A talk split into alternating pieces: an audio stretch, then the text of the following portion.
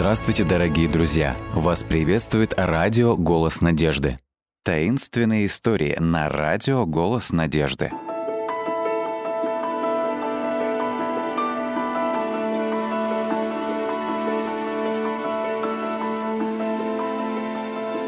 Секрет Валентинки. Для меня не было никакой почты сегодня, спросила Лиза свою маму, когда вернулась домой из школы. Но прежде чем та успела ответить, младший братишка Марк воскликнул. «Там большой конверт на обеденном столе, кажется, для тебя!» Глаза Лизы загорелись. «Может быть, это от Марины?» – мелькнула у нее мысль. Она давно не получала вестей от своих друзей, поскольку вместе с родителями недавно переехала в маленький городок Солнцево. Прижав конверт к груди, девочка бросилась в свою комнату и разорвала хрустящую белую бумагу. Внутри было большое сердце, вырезанное из красного бархата и украшенное белой кружевной окантовкой. На нем красиво выделялась надпись «Будь моей Валентинкой». А на листике, лежащем в конверте, она прочла следующее. «От близкого друга. Угадай, кто я?» Это явно было не от подруги Марины, как она предполагала. На конверте стоял почтовый штемпель Солнцева. Лиза долго ломала голову, кто бы мог прислать ей этот конверт. Откуда? У нее близкий друг в этом городишке, когда они только что переехали сюда. Все ее друзья жили за много километров в другом населенном пункте, из которого отца по работе перевели в Солнцево. Ей нравилось это название. Оно было солнечное и теплое. Однако пока Лиза не почувствовала никакой особой теплоты или доброжелательности по отношению к себе в этом месте. И тот факт, что она, пожалуй, единственная в своем классе писала без ошибок, совсем не способствовал ее популярности среди одноклассников. Девочка бережно поставила Валентинку на комод в углу комнаты, чтобы все время смотреть на нее. Но беспорядок вокруг как-то не гармонировал с этим сокровищем. Поэтому Лиза начала раскладывать вещи по местам. Она жила в комнате с Соней, своей старшей сестрой. Лиза завидовала Соне, потому что та умела легко заводить друзей. «Как она это делает?» — раздумывала Лиза. Вдруг из кухни послышался знакомый шорох.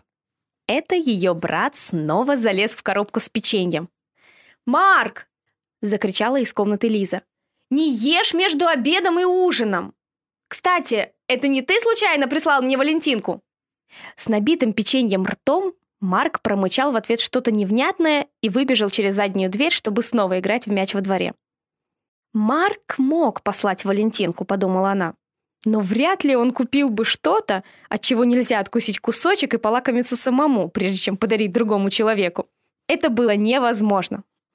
Когда домой пришла Соня, она заметила Валентинку Лизы сразу и сказала, «Милая штучка, Лиза! Кто ее прислал?» «Я не знаю», — призналась Лиза. «Разве это не здорово иметь тайного неизвестного друга?» «Нет», — грустно ответила Лиза. «Для меня это не так». Тогда Соня огляделась вокруг и ахнула. «Почему ты навела такую красоту в комнате? Уж не заболела ли ты?» Лиза усмехнулась. «Нет, не заболела. Просто рада была узнать, что у меня есть близкий друг. Но это не дает мне покоя, потому что я не знаю, кто это. «Я должна пойти в библиотеку с Кристиной перед обедом», — сказала Соня поспешно. «Мы с ней будем делать исследование, как это называет мой учитель. Увидимся позже». На следующее утро Лизе не терпелось скорее добраться до школы. Кто-то там должен быть ее другом и она собиралась попытаться выяснить, кто именно. Ведь этот кто-то даже знал, что она любила красный бархат, ощущение мягкости его ворса. Она положила Валентинку в карман и поспешила отправиться на занятия. По дороге она заметила, что одноклассница Полина идет впереди. Поля сидела за соседней партой в школе, но она никогда раньше не решилась бы предложить этой девочке вместе идти в школу. Лиза снова коснулась красного бархатного сердца в своем кармане и, набравшись мужества, окликнула. «Полин, подожди меня!» Полина остановилась и ждала. «Привет, Лиз», — сказала она. «Ты хочешь идти со мной?» Лиза улыбнулась своей лучшей улыбкой. «Я давно хотела ходить вместе, но думала, что тебе не интересна моя компания». «Ну...» — засмеялась Полина. «Я тоже думала, что ты самая заносчивая девочка в нашем классе, и потому не хотела с тобой общаться». Было ясно, что это не Полина оставила Валентинку. Когда обе девочки дошли до школы, Лиза подумала о Паше, который всегда опаздывал на занятия. Вчера он врезался в нее, когда несся как сумасшедший по коридору и выпил книги из ее рук. Они столкнулись головами, вместе пытаясь собрать книги, и Паша пробормотал извинения. Но Лиза просто откинула назад свои золотисто-каштановые волосы и поспешила дальше, презрительно сморщив носик.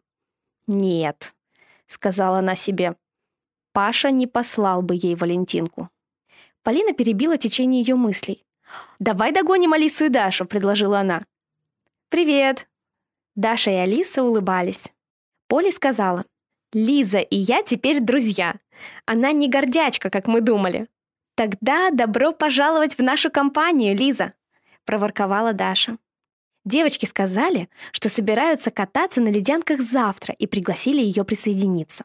«О, да!» — воскликнула она. «Я с большим удовольствием». Что-то происходило внутри нее. Она была счастлива. И это впервые за много недель. Во время работы над заданием в школе Лиза вспомнила о Валентинке. Она достала ее из кармана и снова внимательно изучила глазами. Она рассматривала ее и так, и эдак, поворачивала к свету. Хм, где она видела этот почерк раньше? Кто из знакомых ей людей так писал букву и краткую, ставя такую крошечную точку над ней? Хм, кто? Кто? Кто? Она закрыла глаза, и вдруг большой лист со школьным докладом Сони всплыл в ее памяти. Сестра попросила ее прочитать работу, чтобы проверить ошибки, потому что Лиза всегда получала пятерки по правописанию. Она резко выпрямилась. «Ну, конечно!» Это Соня всегда так пишет и кратко, и ставит такие же точки в конце предложения. Слезы разочарования наполнили глаза девочки. Она поняла, что никто в школе не посылал ей никакой Валентинки. Но эти слезы быстро превратились в слезы признательности сестре, которая хотела помочь ей чувствовать себя любимой. Прежде чем спрятать красное сердечко обратно в карман, она провела пальцем по бархату еще раз. Прозвенел звонок с урока, и Лиза посмотрела на Полину. Та улыбнулась ей. Теперь у нее была одна подруга, и, возможно, скоро появятся другие. Даша и Алиса, например. Теперь вдруг Лизе стало ясно, наконец, что если она сама проявляла дружелюбие, ей становилось легко подружиться с другими. Она узнала, что друзья есть везде, даже прямо в вашем собственном доме. Нужно только найти их.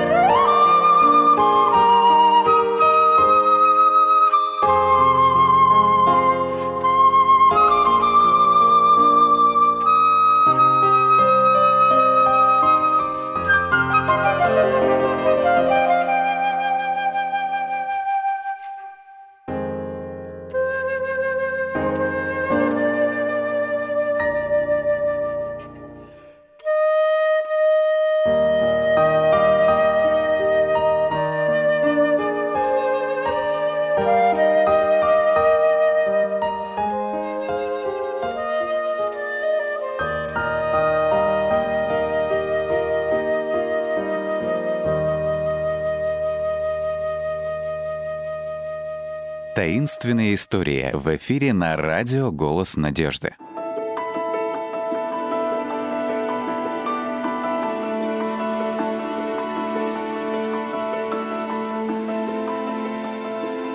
Находка с сюрпризом. «Мам, мы дома!» Крик Толика сопровождался энергичным хлопком задней двери. Мама отложила шитье и вошла в кухню. «Как прошел день в школе, мальчики?» «Когда вы переоденетесь, у меня есть сюрприз для вас». Толик и Саша быстро сменили школьную форму на спортивные костюмы и старые кроссовки. «Мы готовы, мам!» – объявил Саша. «Где твой сюрприз?» Как бы вам понравилось, если бы вам подарили целый грузовик алюминиевых банок? Мама улыбнулась, глядя на их горящие глаза. Дядя Кирилл позвонил сегодня. Он говорит, что один друг припарковал старый грузовик в его ангаре у взлетно-посадочной полосы. И этот грузовик забит какими-то банками. Друг попросил его отбуксировать грузовик на свалку, но дядя Кирилл вспомнил, что вы, ребята, собираете алюминий. Поэтому он позвонил мне, чтобы я передала вам эту информацию.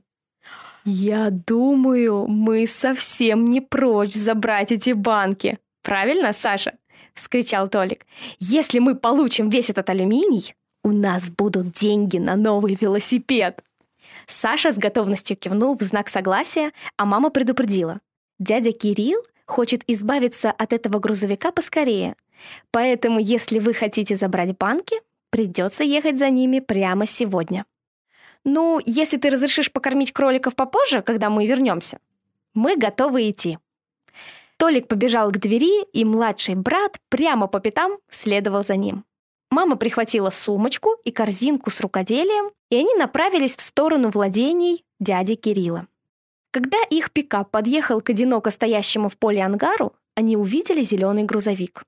Краска на нем облупилась, шины были спущены, и задние фонари просто болтались на шнурах.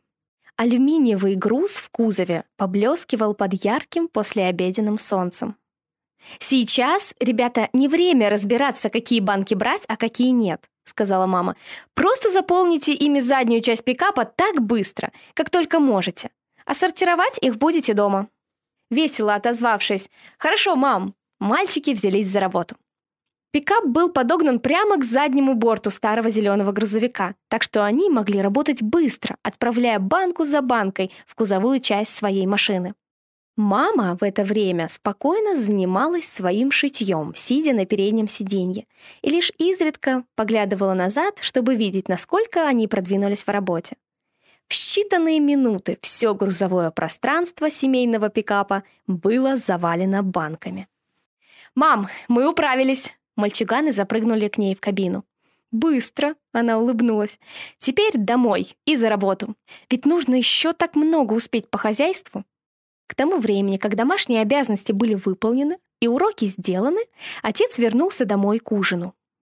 «Вы должны будете разобраться со своими банками до завтрашнего вечера, ребят», — сказал он. «При этом постарайтесь разгрузить их из пикапа, как только вернетесь домой из школы. Мне не очень-то приятно наслаждаться их скрежетом в машине, когда она едет на работу. «Конечно, папа! Мы сделаем это сразу же, как только вернемся домой», — пообещали мальчики. Маме, однако, все-таки пришлось слушать грохот банок за спиной, потому что в тот вечер она ехала в больницу на ночное дежурство. Мама Саши и Толика работала медсестрой. Но она улыбалась, слушая этот грохот, потому что гордилась своими трудолюбивыми парнями. В их семье было правило. Если дети хотели получить что-то желаемое, например, новые велосипеды или оборудование для большого тенниса, они должны были заработать деньги сами. Та же погремушка сопровождала ее домой утром после окончания дежурства. Дома ей нужно было убраться в кухне и загрузить белье в стиральную машину, прежде чем она смогла лечь поспать. Наконец она уснула. Ее сон был прерван во второй половине дня лязгом и грохотом разгружаемых банок. Это мальчики сортировали свою добычу. Грохот внезапно остановился, затем сменился еще более громким скрежетом. Она натянула халат и пошла к задней двери, ведущей во двор, чтобы посмотреть, что происходит. «Толик! Саша! Отойдите оттуда немедленно!» Ребята удивленно подняли глаза, испуганные пронзительными нотами в голосе матери, но, приученные всегда слушаться ее, они уже в следующее мгновение очутились рядом с ней у входа в дом. «Где вы взяли эту вещь?» – спросила мама. «Она была в этих банках в старом зеленом грузовике, мам». Толик был за пресс-секретаря, как обычно. «Мы принесли ее домой, потому что хотели увидеть, что там внутри». «Что? Это похоже на бомбу?» Да, боюсь, что именно так. Вы, ребята, держитесь подальше от этой штуки. Я сейчас позвоню папе и попрошу его приехать домой. Из окна кухни мальчики продолжали глазеть на завораживающий их объект, который Толик, пользуясь привилегией старшего, огрел топором в тот момент, когда мама остановила его. Оболочка непонятного предмета была немного повреждена, и струйка черного зернистого вещества просыпалась на землю. Мама повесила трубку и посмотрела в окно. «Папа возвращается домой», — сообщила она. Через некоторое время они услышали звук подъезжающей отцовской машины. Отец осмотрел находку мальчиков. «Ну, это выглядит как бомба, но это может быть артиллерийский или минометный снаряд. То, что я хочу знать, это как он попал туда, где дети могли найти его», — сказал он. Затем он набрал номер телефона полиции. Тот пришел, посмотрел на опасную находку и сразу же позвонил, чтобы вызвать саперов из соседней авиабазы. Когда грузовик саперов прибыл и из него высыпали мужчины в защитной одежде и со специальными приборами в руках, мальчики просто прыгали от любопытства. Однако саперы велели всем оставаться в доме, в том числе и родителям Саши и Толика. Наконец, штуковина, как все теперь называли загадочную находку, была благополучно погружена в грузовик отряда. Офицер подошел к двери и начал разговор с отцом мальчиков о том, где, когда и как они нашли ее. Ответив на вопросы офицера, папа сам стал задавать тому вопросы. Но, кроме признания, что да, это был снаряд, и что он, возможно, все еще взрывоопасен, офицер не сказал папе ничего. Это закрытая информация. Вот все, что удалось услышать от него. Когда волнения остались позади, и семья собралась в гостиной, папа посмотрел на маму, которая в тот момент выглядела несколько бледнее, чем обычно, и на Толика с Сашей, которых по-прежнему распирало любопытство. «Ну что ж», — сказал он серьезно, — «осталось много неясных вопросов в этой ситуации. Мы просто должны назвать это тайной. Но в одном я уверен. В том, что Бог послал своих ангелов, чтобы защитить вас, ребята — когда я представляю, что могло случиться, разруби вы топором эту штуковину. На этот раз Саша первым догадался, что нужно сделать. «Папа, разве мы не должны поблагодарить Бога за его заботу о нас?»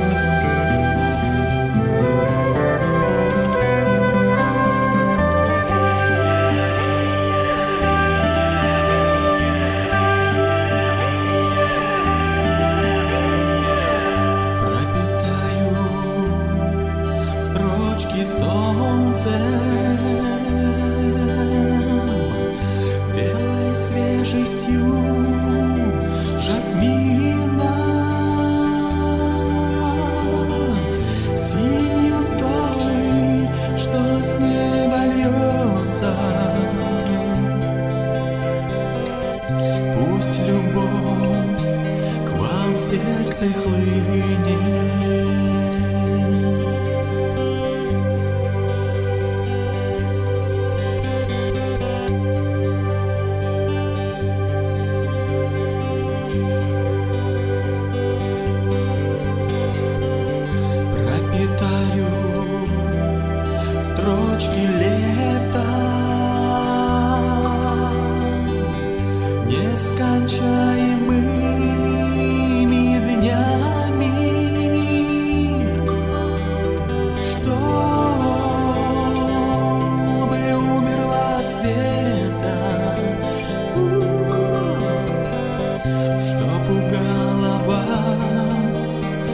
的家里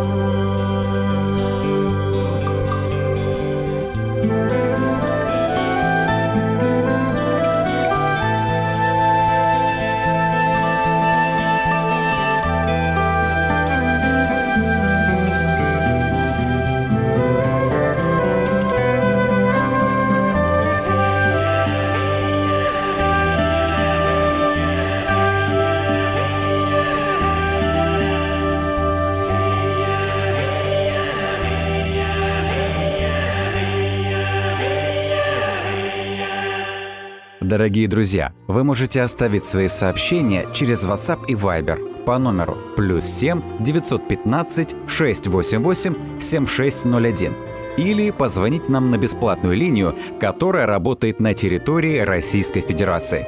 Номер 8 800 100 ровно 1844. 8 800 100 ровно 1844.